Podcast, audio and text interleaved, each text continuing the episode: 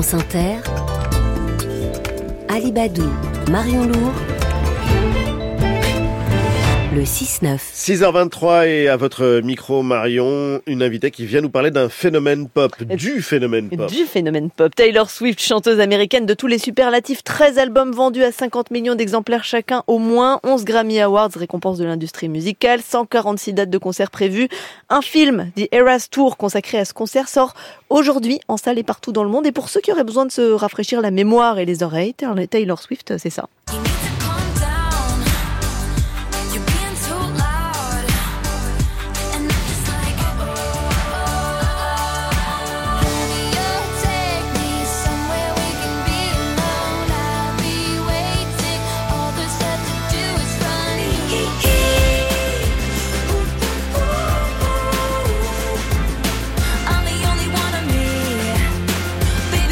Et pour décortiquer ce phénomène pop, nous sommes avec Morgane Giuliani, autrice du livre Féminisme et musique, la pop de Madonna à nos jours. Bonjour. Bonjour. Le film consacré au concert de Taylor Swift, il sort dans 8500 cinémas de 100 pays du monde, 140 salles en France. On peut imaginer que chez nous, ça va aussi attirer du public?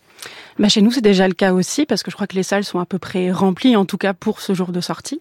Et, euh, et puis voilà, elle va remplir euh, quatre, euh, quatre fois la U Arena, c'est ça, à Nanterre l'année prochaine, également deux, deux stades à Lyon l'année prochaine. Donc je pense que les, les fans vont être au rendez-vous. Il y a une communauté de, de Swifties en France, c'est comme ça qu'on dit Oui, exactement. On les appelle les Swifties. Et oui, il y a une communauté en France qui, qui a énormément grandi ces dernières années et elle est, elle est hyper motivée à la recevoir parce que c'est vrai que la France l'a longtemps boudé. Et qu'est-ce qui plaît tellement euh, chez Taylor Swift Est-ce que c'est le côté euh, girl next door, une jolie fille, mais qui est aussi euh, dans ses chansons comme si elle pouvait être votre voisine un peu? Il y a clairement de ça. Il y a ce côté proximité qui fait que on s'identifie beaucoup à elle, par exemple. C'est quelqu'un qui essaye de garder une grande simplicité, par exemple aussi qui communique beaucoup avec ses fans en ligne, qui organise des meet and greet, qui organise des sessions d'écoute privée de ses albums, etc.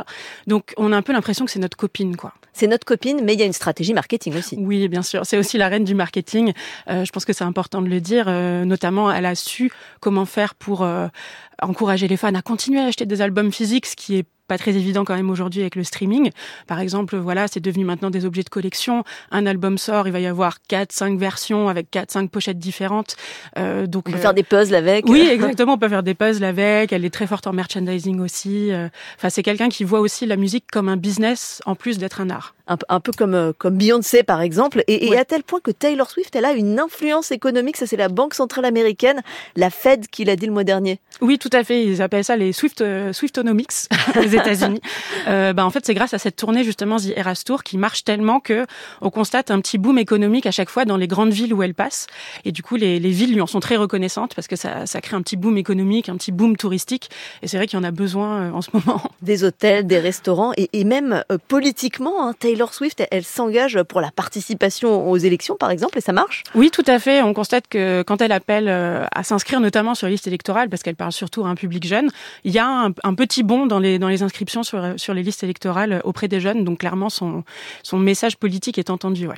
Elle a pris parti un peu plus timidement peut-être euh, sur, euh, sur oui, la couleur politique. Oui, oui, oui. En fait, pendant très longtemps, elle n'a rien dit politiquement. Et comme elle venait de la country, on s'est dit bon ben de toute façon, elle doit être républicaine. Et en fait, elle a complètement cassé ça euh, pendant le mandat de Trump, où elle a appelé à soutenir les, les démocrates pendant l'élection de mi-mandat. Et depuis, elle soutient, voilà, elle a soutenu Biden. Euh, et elle s'est, elle s'est beaucoup opposée à Trump aussi aux politiques très, très répressives de Trump. Elle est féministe? Elle est féministe, ouais, ouais, tout à fait. Elle se, elle se déclare féministe depuis 2014. Après, c'est un féminisme qui a parfois été critiqué comme étant un peu trop bourgeois, un peu blanc, privilégié.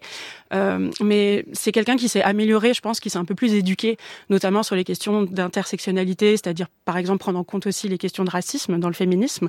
Euh, mais oui, complètement, elle est féministe. Elle est vue d'ailleurs comme une des idoles du féminisme pop. Ouais. Ça vous surprend que Taylor Swift ne soit pas allée jusqu'à se prononcer sur euh, l'attaque du Hamas contre Israël, comme a pu le faire euh, la mannequin Gigi Hadid, par exemple?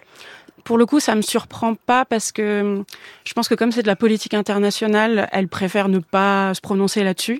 Elle va plutôt se prononcer sur tout ce qui a trait à la politique interne aux États-Unis, par exemple le renversement de l'arrêt Roe versus Wade qui garantissait euh, l'accès à l'IVG sur tout le territoire. Là, elle s'était prononcée en défaveur de ça, par exemple. Hmm. Et une dernière question, peut-être 100 millions de dollars de recettes attendues dans les cinémas. Euh, Taylor Swift, c'est pas juste un, un, bon produit marketing?